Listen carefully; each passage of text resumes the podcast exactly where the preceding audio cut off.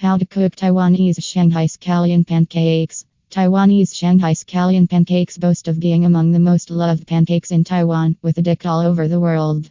The crunchy outside, the softness inside with the combination of flavored scallion. What's not to love about Kong Yu Bing?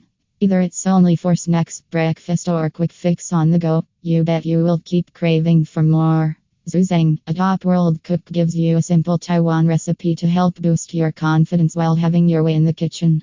Ignore the pancakes, can we call it flatbread?